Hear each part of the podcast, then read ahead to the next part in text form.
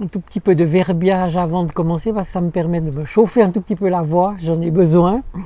Donc euh, je pourrais vous, vous dire que j'ai choisi un texte qui parle de l'Inde parce que c'est un monde tellement différent de tout ce que nous connaissons. Et puis comme le thème de cette, euh, cette édition c'est les coïncidences, la coïncidence, elle est toute trouvée, c'est qu'on parle tellement du virus indien qu'il me semblait que c'était intéressant de s'y plonger un tout petit peu dans cet univers euh, indien. Donc je vais vous lire un montage du texte nocturne indien de Antonio Tabucchi. Tabucchi est né en 1943 près de Pise et il est mort en 2012 à Lisbonne. Il a vécu toute sa vie entre Lisbonne et et Pise, où il, enseignait la littérature italienne et la littérature portugaise à l'université. Mais il est très connu surtout comme euh, critique, traducteur, euh, essayiste de Pessoa, raison pour laquelle on le prend souvent pour un portugais. Et puis les Portugais, quant à eux, ont longtemps eu un comptoir commercial aux Indes à Goa, et c'est à Goa qu'on retrouve, enfin en tout cas aux Indes, qu'on retrouve le narrateur de cette histoire sur les traces de son ami disparu. Voilà, pour moi, ça va, je suis à peu près chauffé. Si vous êtes prêts, on y va. Vous êtes chauffé aussi? Ouais. 1. Le chauffeur du taxi portait le bouc, une résille sur les cheveux et une petite natte retenue par un ruban blanc. Je me dis que c'était un sikh parce que mon guide les décrivait exactement ainsi. Mon guide touristique avait pour titre India, a Travel Survival Kit. L'homme roulait trop vite à mon gré et klaxonnait avec férocité. J'avais l'impression qu'il frôlait délibérément les piétons avec un sourire indéfinissable que je trouvais déplaisant. Il portait un gant noir à la main droite et cela aussi me déplut. Quand il s'engagea sur Marine Drive, il parut se calmer et prit tranquillement sa place dans une file de voitures du côté de la mer. De sa main gantée, il désigna les palmiers du front de mer et la courbe du golfe.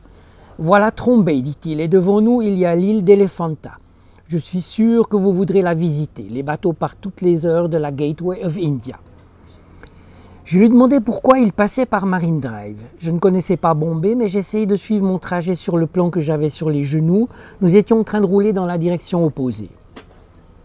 L'hôtel que vous avez indiqué se trouve dans un quartier misérable, dit-il sur un ton affable, et la marchandise y est de mauvaise qualité.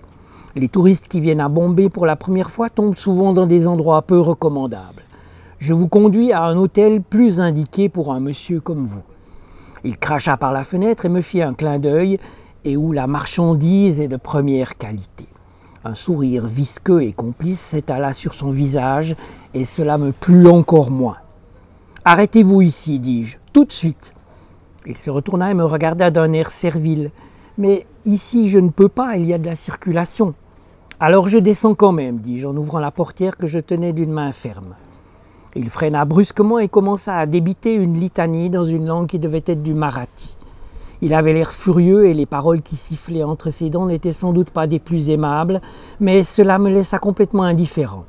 Je n'avais qu'une petite valise que j'avais gardée avec moi, et il n'eut même pas besoin de sortir de la voiture pour me donner mes bagages.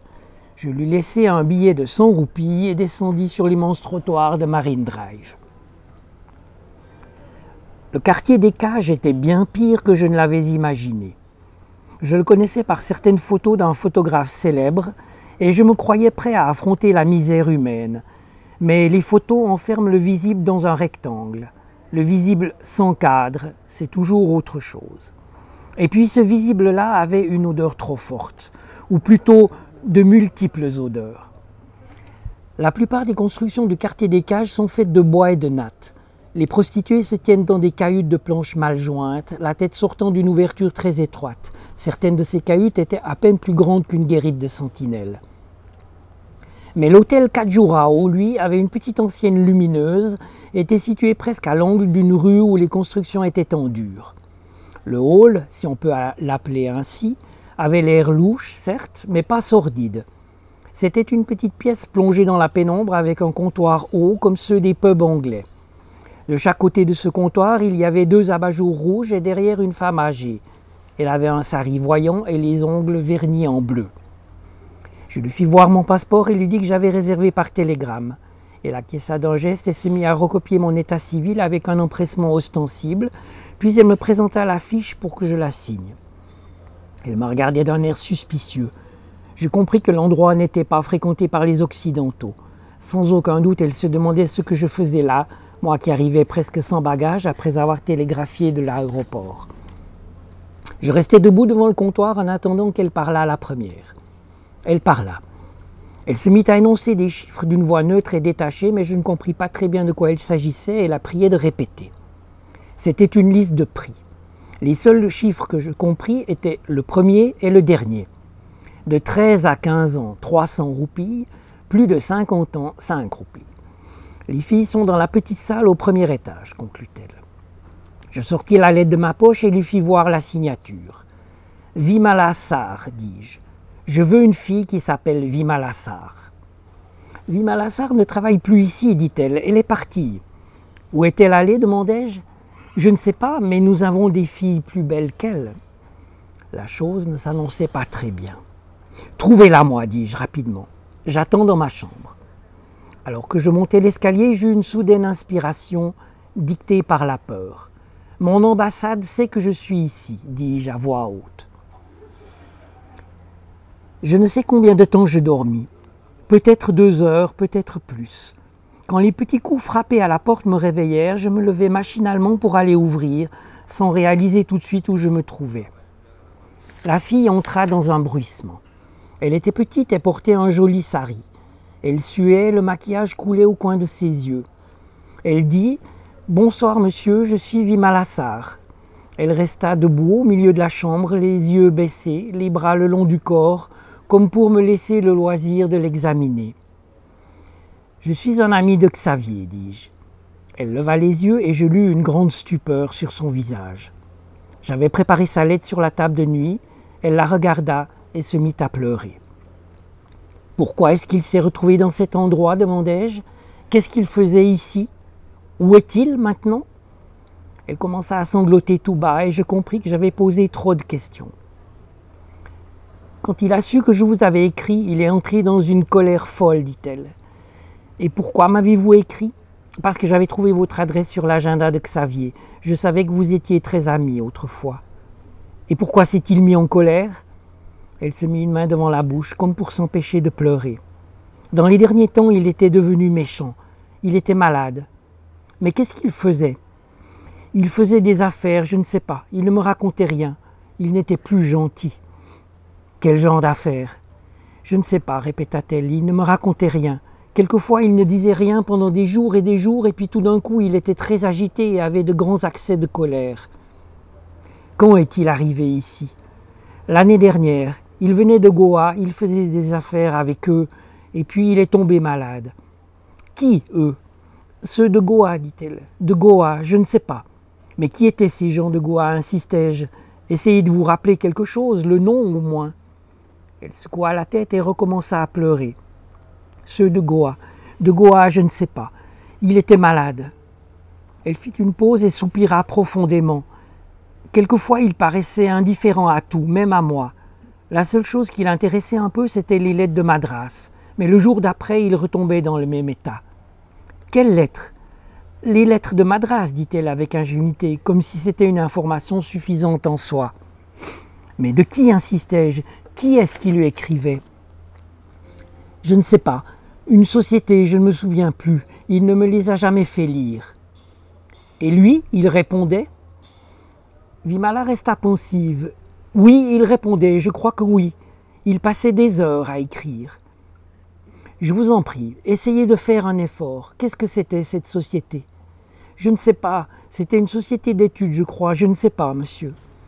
Elle fit une autre pause et ajouta Il était bon, sa volonté était bonne, mais sa nature avait un destin sombre. Elle tenait les mains croisées, elle avait les doigts longs et beaux, puis elle me regarda avec une expression de soulagement comme si un souvenir lui était revenu. Theosophical Society, dit-elle. Et pour la première fois, elle sourit. Écoutez, lui dis-je, racontez-moi tout. sans vous presser, tout ce dont vous vous souvenez, tout ce que vous pouvez me dire. Je lui servis un verre, elle but et commença à raconter. Ce fut un récit long, prolixe, plein de détails. Elle me parla de leur histoire, des rues de Bombay, des sorties à Elephanta pour les fêtes, et puis encore des après-midi au Victoria Garden allongés sur l'herbe, des bains à Chowpatty Beach sous les premières pluies de la mousson. Je sus ainsi comment Xavier avait appris à rire et ce qui le faisait rire, et combien il aimait les couchers de soleil sur la mer d'Oman quand il se promenait sur la plage au crépuscule. C'était une histoire dont elle avait soigneusement élagué les tristesses et les misères. C'était une histoire d'amour. Xavier avait écrit beaucoup de choses, dit-elle, et puis un jour il a tout brûlé, ici, dans cet hôtel. Il a pris une cuvette de cuivre et il a tout brûlé dedans. Pourquoi demandai-je? Il était malade, dit-elle. Sa nature avait un destin sombre. Quand Vimala partit, la nuit devait toucher à sa fin. Je ne regardais pas l'heure, je tirais les rideaux et m'allongeais sur le lit. Au moment où j'allais m'endormir, un cri lointain me parvint. Peut-être était-ce une prière ou une invocation au jour nouveau qui se levait. 2.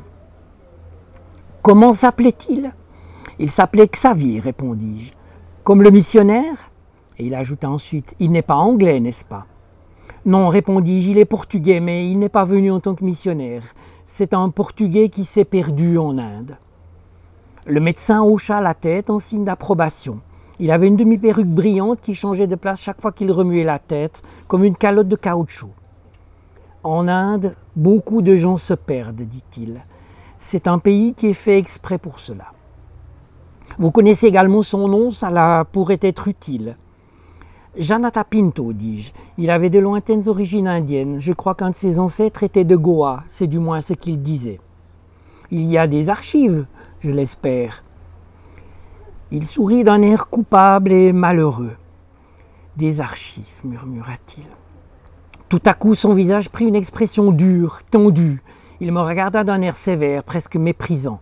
Vous êtes à l'hôpital de Bombay, dit-il d'un ton sec. Abandonnez vos critères européens, c'est ici un luxe insultant. Je me tus et lui aussi demeura silencieux. De la poche de sa blouse, il tira un étui de paille et prit une cigarette. Derrière son bureau, sur le mur, il y avait une grosse pendule. Elle marquait sept heures, elle était arrêtée. Je le regardai, il comprit ma pensée. Il y a si longtemps qu'elle s'est arrêtée, dit-il. De toute façon, il est minuit. Je sais, dis-je, je vous attendais depuis huit heures. Le médecin de jour m'a dit que vous étiez le seul qui pouvait peut-être m'aider. Il dit que vous avez de la mémoire. Il sourit de nouveau de son sourire triste et coupable, et je compris que j'avais encore commis une maladresse qu'avoir une bonne mémoire n'était pas un privilège dans un endroit comme celui-ci. C'était un ami à vous D'une certaine façon, dis-je, à une époque. Quand a-t-il été hospitalisé? Il y a presque un an, je crois, à la fin de la mousson. Un an, c'est beaucoup. La mousson, c'est le plus mauvais moment. Il en vient tellement. J'imagine, répondis-je. Il se prit la tête entre les mains comme s'il réfléchissait ou comme s'il était très fatigué. Vous ne pouvez pas imaginer. Vous avez une photo de lui? C'était une question simple et pratique, mais j'hésitais au moment de répondre parce que je sentais à mon tour le poids de la mémoire et en même temps ses déficiences. Que se rappelle-t-on d'un visage au fond? Non, je n'avais pas de photo, j'avais seulement mon souvenir, et mon souvenir n'appartenait qu'à moi, je ne pouvais pas le décrire. C'était l'expression que je conservais, moi, du visage de Xavier. Je fis un effort et dis C'est un homme de ma taille, maigre aux cheveux raides. Il a à peu près mon âge et il a parfois une expression comme la vôtre, docteur. C'est-à-dire qu'il a l'air triste quand il sourit. Ce n'est pas une description très précise, mais de toute façon, ça ne change rien. Je ne me rappelle aucun Janata Pinto, du moins pour le moment. Nous nous trouvions dans une pièce très grise, dépouillée. Contre le mur du fond, il y avait un grand bac en ciment, une sorte d'évier. Il était plein de feuilles de papier. À côté de ce bac, il y avait aussi une longue table couverte de papier. Le médecin se leva et alla au fond de la pièce. Il se mit à fouiller dans le tas de papier. De loin, il me sembla que c'était des feuilles de cahier, des bouts de papier marron, du papier d'emballage. Ce sont mes archives, dit-il. Il n'y a que des noms. Je restais assis en face du bureau et regardais les quelques objets qui étaient posés dessus. Il y avait une petite boule de verre avec à l'intérieur le pont de Londres en miniature et une photo encadrée où l'on voyait une maison qui semblait être un chalet suisse. Cela me parut absurde. À l'une des fenêtres du chalet, on distinguait un visage féminin, mais la photo était passée et les, contours étaient flous. Comment savez-vous qu'il est venu à l'hôpital? Vous en êtes sûr? C'est une prostituée de l'hôtel Kajurao qui me l'a dit. Il habitait là-bas l'année dernière. Il plongea les bras dans le bac, au milieu des papiers. Que d'hommes, dit-il. Il se frotta les yeux avec son mouchoir comme s'ils étaient très fatigués ou irrités. De la poussière. Le papier, dis-je. Il baissa les yeux, me tourna le dos. Le papier, les hommes. De toute façon, il n'y est pas, dit-il en laissant retomber toutes les feuilles. Je crois qu'il est inutile de le chercher au milieu de tous ces noms. Instinctivement, je me levai. Le moment est venu de prendre congé, me dis-je. Voilà ce qu'il était en train de me faire comprendre. Mais il parut ne s'apercevoir de rien et se dirigea vers une petite armoire métallique qui, dans des temps très anciens, avait dû être peinte en blanc. Il fouilla dedans et prit des médicaments qu'il glissa, hâtivement dans les poches de sa blouse. J'avais l'impression qu'il les prenait presque au hasard, sans les choisir. S'il est encore ici, la seule façon de le trouver, c'est d'aller à sa recherche. Il faut que je fasse ma visite. Si vous voulez, vous pouvez me suivre. Il se dirigea vers la porte et l'ouvrit. Ne touchez à rien et ne vous approchez pas trop près des malades. Vous, les Européens, vous êtes très fragiles. Le couloir était très long, peint d'un bleu maussade. Le sol était noir de cafards qui éclataient sous nos pas, malgré nos efforts pour ne pas les écraser. Nous les exterminons, dit le médecin, mais un mois après, il y en a de nouveaux. Les murs sont imprégnés de larves. Il faudrait démolir tout l'hôpital. Que faisait M. Janata Pinto me demanda-t-il en écartant le rideau du vestibule. J'eus envie de dire traducteur simultané, et c'est peut-être ce que j'aurais dû dire. Mais je dis au contraire, il écrivait des histoires. Ah, fit-il. Attention, il y a une marche. De quoi elle parlait? Eh bien, je ne saurais pas tellement comment vous expliquer. Disons qu'elle parlait de choses ratées, d'erreurs. L'une d'elles, par exemple, parlait d'un homme qui passe sa vie à rêver d'un voyage et le jour où il a enfin l'occasion de le faire, il s'aperçoit qu'il n'en a plus envie. Et pourtant, il est parti, dit le médecin. C'est ce qu'il semble, dis-je, en effet. Le médecin laissa tomber le rideau derrière nous. Là-dedans, il y a une centaine de personnes. Je crains que ce ne soit pas pour vous un spectacle très agréable. Ce sont les malades qui sont là depuis quelque temps. Il se pourrait que votre ami soit parmi eux, bien que cela me semble peu probable. Je le suivis et nous entrâmes dans la plus vaste salle que j'ai jamais vue. Elle était à peu près aussi grande qu'un hangar, et tout le long des murs, sur trois files centrales, il y avait des lits, ou plutôt des grabats. Au plafond pendaient quelques ampoules blafardes, et je marquais un temps d'arrêt car il régnait dans la pièce une odeur très forte. Accroupis à côté de la porte d'entrée, il y avait deux hommes vêtus de haillons qui s'éloignèrent à notre arrivée. Ce sont les intouchables, dit le médecin. Ce sont eux qui s'occupent des besoins physiques des malades. Il n'y a personne d'autre pour faire ce métier. L'Inde est ainsi faite. Dans le premier lit, il y avait un vieil homme, il était complètement nu et très maigre. Il semblait mort, mais il avait les yeux grands ouverts et posa sur nous un regard sans expression. Il avait un sexe énorme, tout recroquevillé sur son ventre. Le médecin s'approcha de lui et lui toucha le front. Il me sembla qu'il lui glissait un médicament dans la bouche. C'est un sadou, dit le médecin. Ses organes génitaux sont consacrés aux dieux. Autrefois, il était vénéré par les femmes stériles, mais il n'a jamais procréé de sa vie. Puis il se déplaça et je le suivis. Les murs étaient maculés de taches rouges à cause des crachats de Bethel, et la chaleur était étouffante. Ou peut-être était-ce l'odeur trop forte qui donnait cette sensation d'étouffement. Au plafond, de toute façon, les ventilateurs étaient arrêtés. Ensuite, le médecin fit demi-tour et je le suivis en silence. Il n'y est pas, dis-je. Parmi ceux-ci, il n'y est pas. La chaleur est insupportable et les ventilateurs ne marchent pas. C'est incroyable. À Bombay, la tension est très basse la nuit, me répondit-il. Et pourtant, vous avez un réacteur nucléaire à tromber. J'ai vu la cheminée depuis le bord de mer. Il me sourit très faiblement. Presque toute l'énergie est utilisée par les usines et aussi par les hôtels de luxe, le quartier de Marine Drive. Ici, nous devons nous contenter de ça. Il se mit à marcher dans le couloir et prit la direction opposée à celle par laquelle nous étions arrivés. L'Inde est ainsi faite, conclut-il. Vous avez fait vos études ici lui demandai-je. Il s'arrêta et me regarda, et il me sembla qu'un éclair de nostalgie brillait dans ses yeux. J'ai fait mes études à Londres et après j'ai fait une spécialité à Zurich. Il sortit son étui de paille et prit une cigarette. Une spécialité absurde pour l'Inde, je suis cardiologue, mais personne ici n'est malade du cœur. Il n'y a que vous en Europe qui mourrez d'infarctus. De quoi meurt-on ici demandai-je. Oh, de tout ce qui n'est pas le cœur. Syphilis, tuberculose, lèpre, typhus, septicémie, choléra, méningite, pélague, diphtérie et autres maladies. Mais ça me plaisait, moi, d'étudier le cœur. Ça me plaisait de comprendre ce muscle qui commande notre vie, comme ça. Il fit un geste de la main, ouvrant et refermant son poing. Peut-être que je croyais y découvrir quelque chose. Le couloir débouchait sur un petit jardin, devant un pavillon bas en briques. Vous êtes croyant demandai-je. Non, je suis athée. Être athée, c'est la pire des malédictions en Inde. Nous traversâmes le jardin nous arrêtâmes devant la porte du pavillon. Là-dedans, il y a les incurables. Il y a peu de chances que votre ami soit parmi eux. Peut-être vaut-il mieux que vous vous en alliez. Je crois, moi aussi, dis-je. Je m'appelle Ganesh, dit-il, comme le dieu joyeux à tête d'éléphant. 4.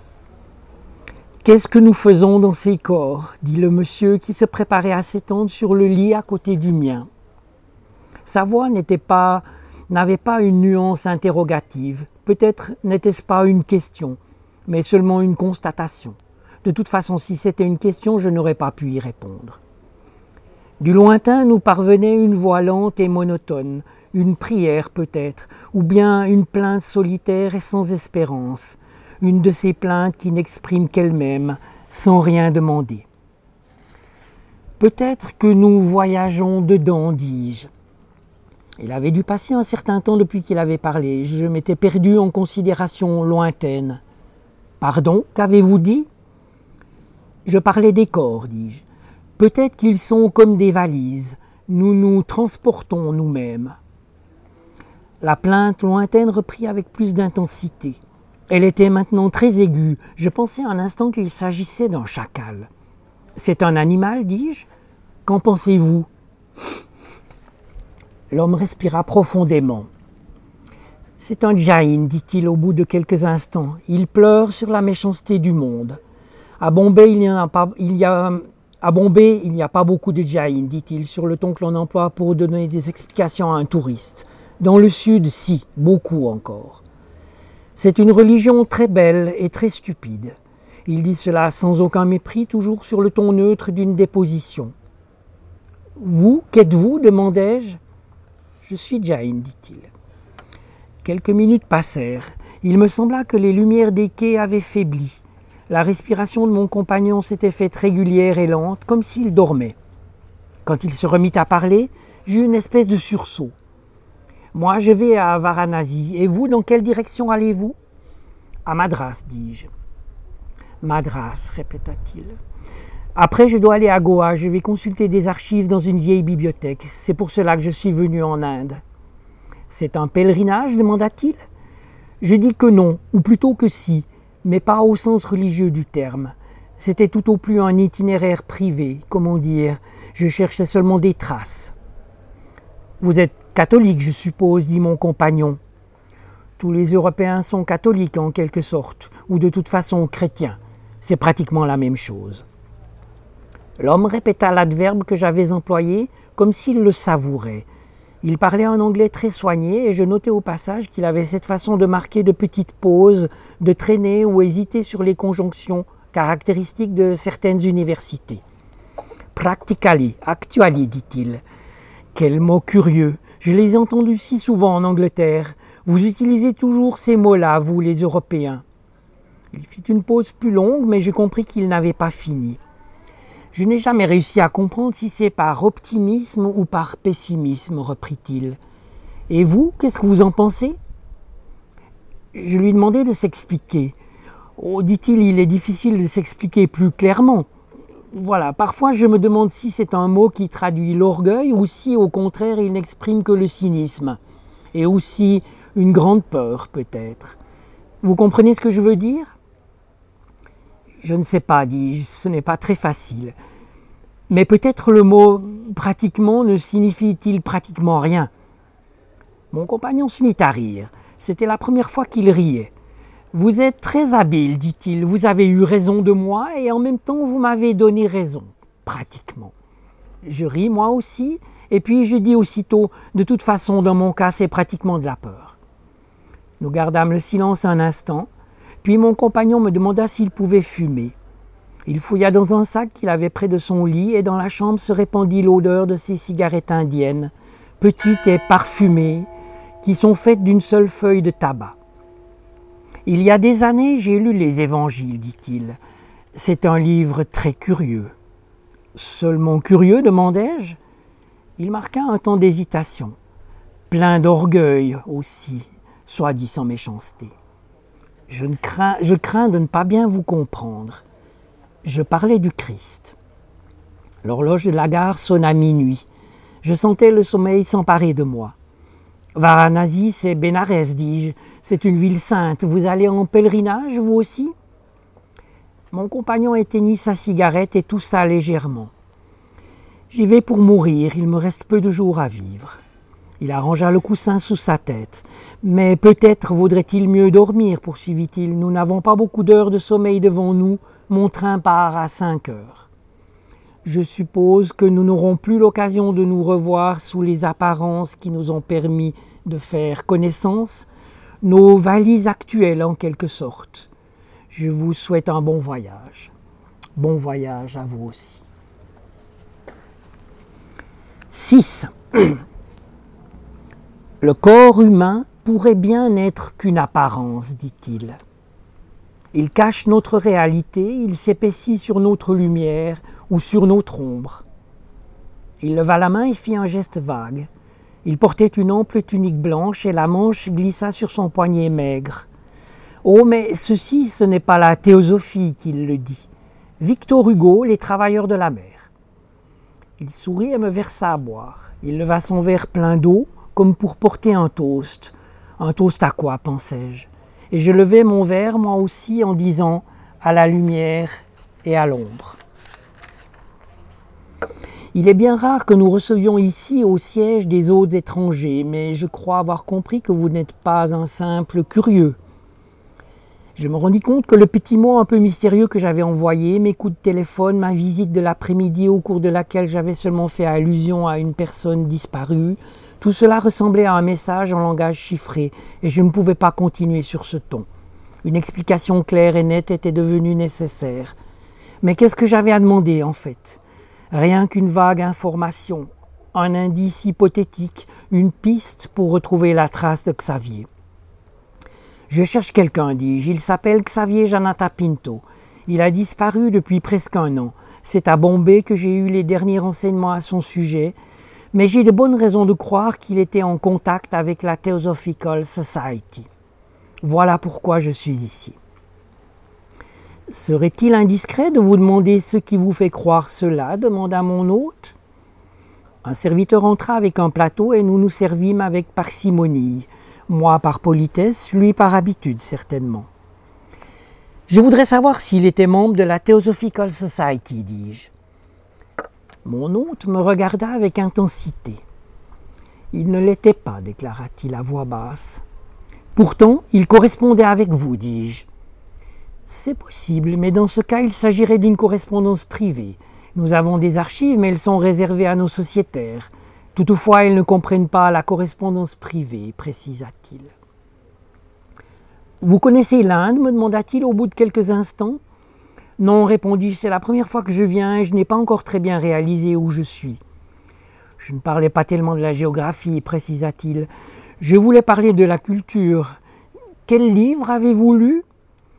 Très peu, répondis-je. En ce moment, je suis en train d'en lire un qui s'intitule A Travel Survival Kit. il s'avère pour moi d'une certaine utilité.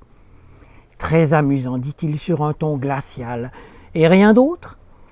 C'est-à-dire, repris-je, quelques livres dont je ne me souviens pas très bien. J'avoue que je suis venu sans préparation. La seule chose dont je me souvienne assez bien est un livre de Schlegel, mais pas le plus connu des deux. Je crois qu'il s'agit de son frère. Le livre s'intitulait Sur la langue et la sagesse des Indiens. Il réfléchit et dit Ce doit être un livre ancien. Oui, il date de 1808. Les Allemands ont été très attirés par notre culture et parfois ils ont formulé des jugements intéressants sur l'Inde, ne trouvez-vous pas? Peut-être, dis-je, je ne suis pas en mesure de l'affirmer. De Hesse, par exemple. Qu'est-ce que vous en pensez? Hesse était suisse, dis-je. Non, non, précisément non, il était allemand. Il ne prit la nationalité suisse qu'en 1921. De toute façon, il est mort suisse, insistai-je. Vous ne m'avez pas encore dit ce que vous en pensez, reprit-il en revenant à la charge sur un ton aimable. C'était la première fois que je sentais monter en moi une forte irritation. Cette pièce sombre, fermée, chargée, avec ses bustes de bronze le long des murs et ses vitrines pleines de livres. Cet Indien pédant et prétentieux qui était en train de mener la conversation à son gré. Sa manière d'être, à la fois condescendante et trop subtile, tout cela provoquait en moi un malaise qui se transformait rapidement en colère, je le sentais. J'étais venu pour de tout autre motif et il les avait négligés avec désinvolture indifférent à mon inquiétude qu'il avait pourtant dû sentir à travers mes coups de téléphone et ma lettre. Et il était en train de me soumettre à des questions idiotes sur Hermann Hesse. J'eus l'impression qu'il se moquait de moi. Veuillez prendre place, nous allons boire le thé. Nous, nous installâmes dans des fauteuils près de la bibliothèque et le serviteur entra avec le plateau comme s'il avait été là à attendre derrière la tenture. Êtes-vous gnostique me demanda-t-il soudain, tout en gardant les yeux fermés. Je ne crois pas, dis-je, et j'ajoutai Non, je ne le suis pas, j'éprouve seulement une certaine curiosité pour ces choses-là. Il ouvrit les yeux et me regarda d'un air malicieux ou ironique. Jusqu'où vous amenez votre curiosité? Swedenborg, Schelling, Annie Besson, quelque chose de chacun d'eux. Il manifesta un certain intérêt et je précisais Je me suis intéressé à certains de manière indirecte. Par exemple, Annie Besson. Elle a été traduite par Fernando Pessoa, un grand poète portugais qui mourut inconnu en 1935. Pessoa, dit-il, en effet. Vous le connaissez demandai-je. Un peu, répondit-il, comme vous les autres. Pessoa se donnait pour gnostique. Il était rose-croix. Il a écrit une série de poèmes intitulés Passos da Cruz. Je ne les ai jamais lus, dit mon hôte, mais je connais un peu sa vie. Savez-vous quelles furent ses dernières paroles? Non. Donnez-moi mes lunettes, dis-je. Il était très myope et voulait entrer dans l'autre monde avec ses lunettes. Mon hôte sourit et ne dit rien. Il se leva lentement, me fit signe de rester assis et traversa la pièce. Veuillez m'excuser un instant, dit-il en sortant par une porte du fond. Ne vous dérangez pas, je vous en prie. Je commençais à ressentir une certaine gêne qui, ajoutée à la fatigue, me donnait une sensation d'inconfort. Finalement, mon autre vint et avant de s'asseoir me tendit une petite enveloppe jaune. Je reconnus immédiatement l'écriture de Xavier. J'ouvris la lettre et lus ce billet. Cher maître et ami, les événements qui régissent ma vie ne me permettent pas de revenir me promener le long des rives de l'Adiar. Je suis devenu un oiseau de nuit et je préfère penser que ma destinée le voulait ainsi. Souvenez-vous de moi tel que vous m'avez connu, votre X. La date indiquait qu'à Goa, 23 septembre. Je regardais mon hôte d'un air stupéfait. Il s'était assis et scrutait mon visage avec curiosité, me sembla-t-il. Mais alors, il n'est plus à Bombay, dis-je. Il fit un signe de la tête et ne dit rien. Mais pourquoi est-il allé à Goa Si vous savez quelque chose, dites-le moi.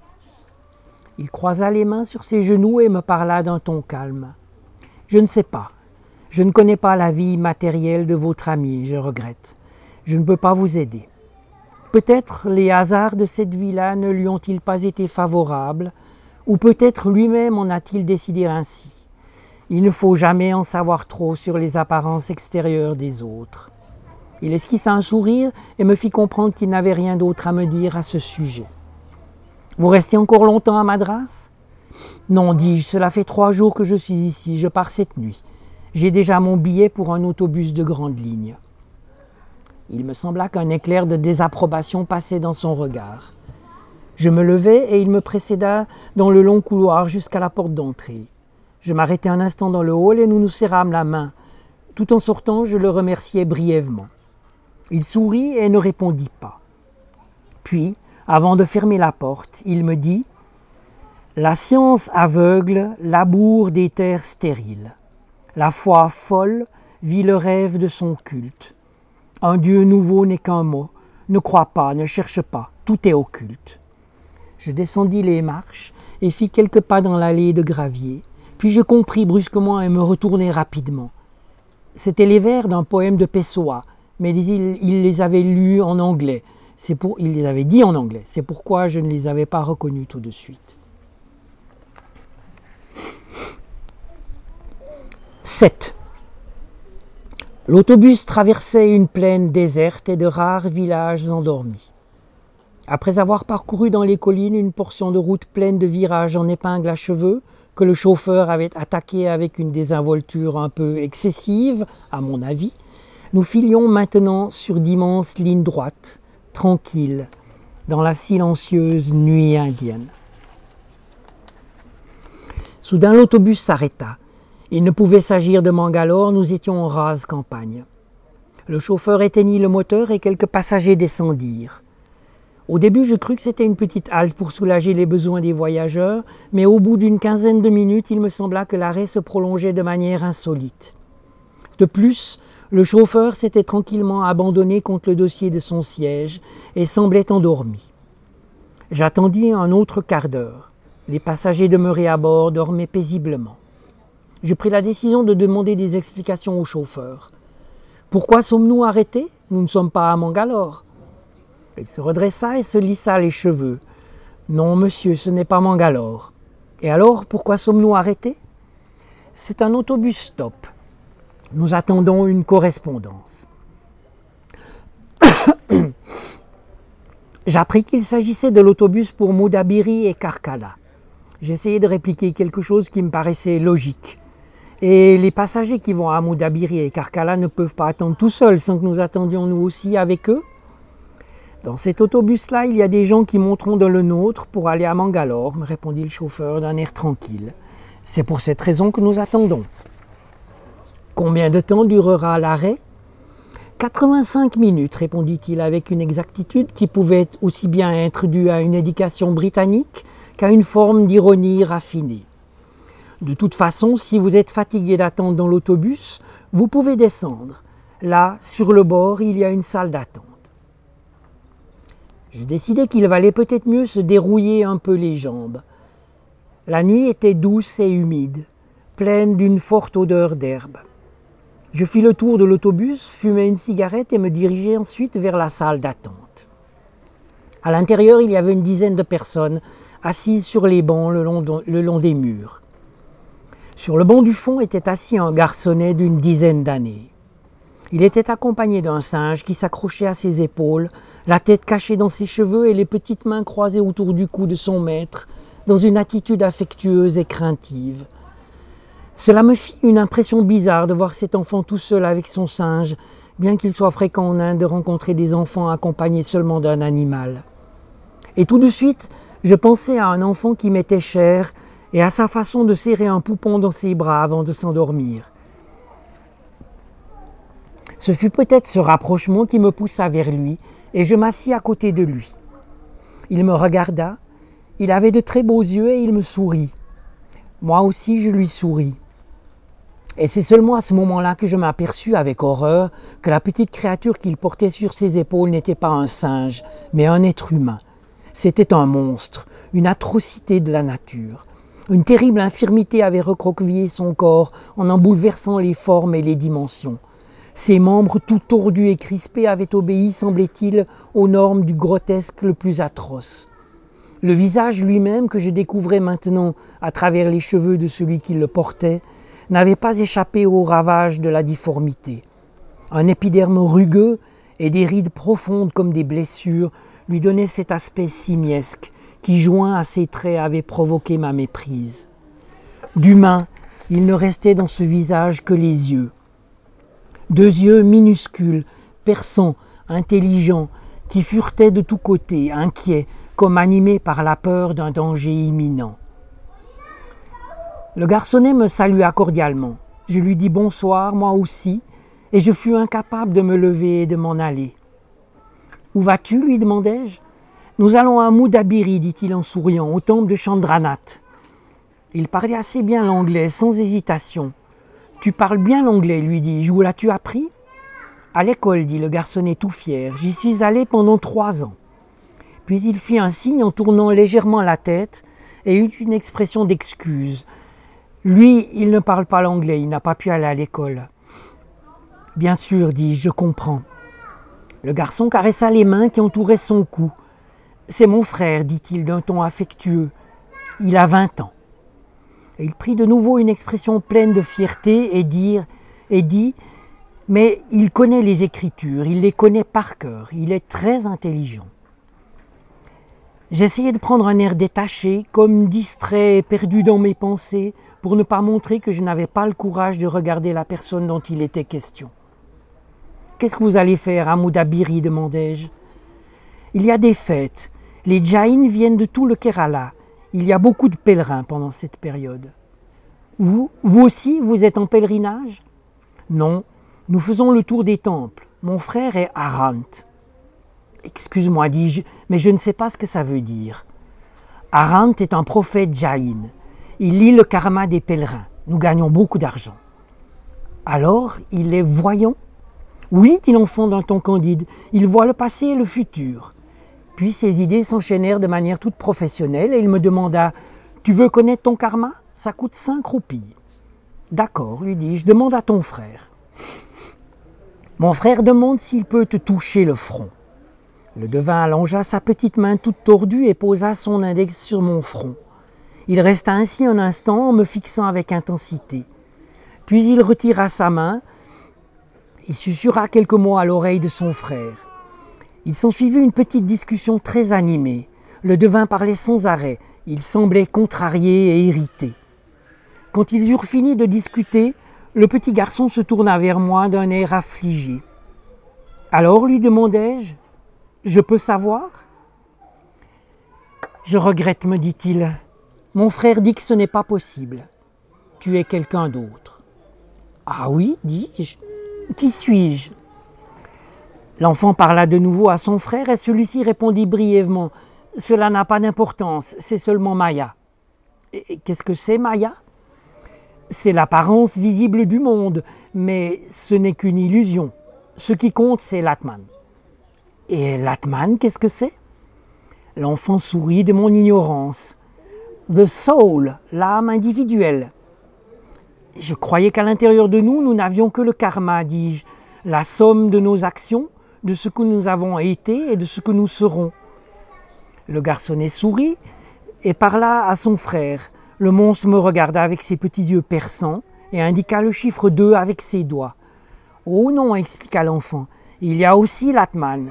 Il est avec le karma, mais c'est quelque chose de distinct.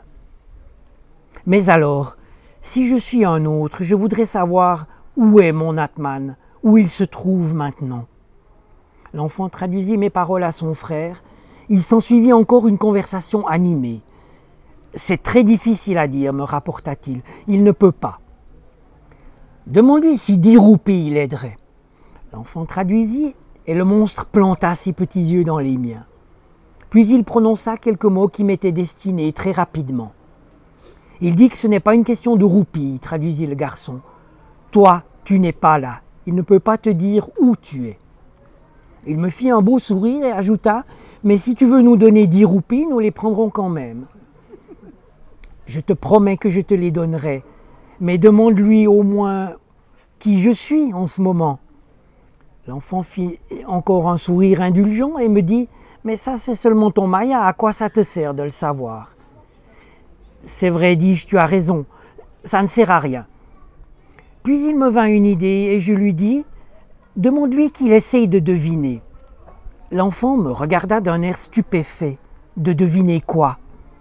De deviner où est mon Atman. Tu ne m'as pas dit qu'il était devin? L'enfant rapporta ma demande et son frère lui répondit rapidement. Il dit qu'il peut essayer, mais il ne garantit rien. Le monstre me fixa d'une manière très intense, longuement. Puis il fit un signe de la main et je crus qu'il allait parler. Mais il ne parla pas. Ses doigts s'agitaient dans l'air avec légèreté, dessinant des vagues. Puis il les joignit en formant un creux comme pour recueillir une eau imaginaire. Il susurra quelques mots. Il dit que tu es sur un bateau, me dit à son tour l'enfant. Sur un bateau, dis-je Demande-lui où, vite Qu'est-ce que c'est que ce bateau? Le garçonnet mit son oreille contre la bouche de son frère, qui continuait à murmurer. Il voit beaucoup de lumière. Il ne voit rien de plus. Ce n'est pas la peine d'insister. Le devin avait repris sa position initiale, visage caché dans les cheveux de son frère. Je pris les dix roupies et les lui tendis. Je sortis dans la nuit et allumai une cigarette. L'autobus de Moudabiri ne devait plus être très loin maintenant. C'est fini? C'est fini. Déjà? C'est pas, c'est pas, c'est pas tout à fait fini parce qu'on n'a pas encore entamé la troisième partie. J'ai fait, un, fait un montage, comme, comme on dit.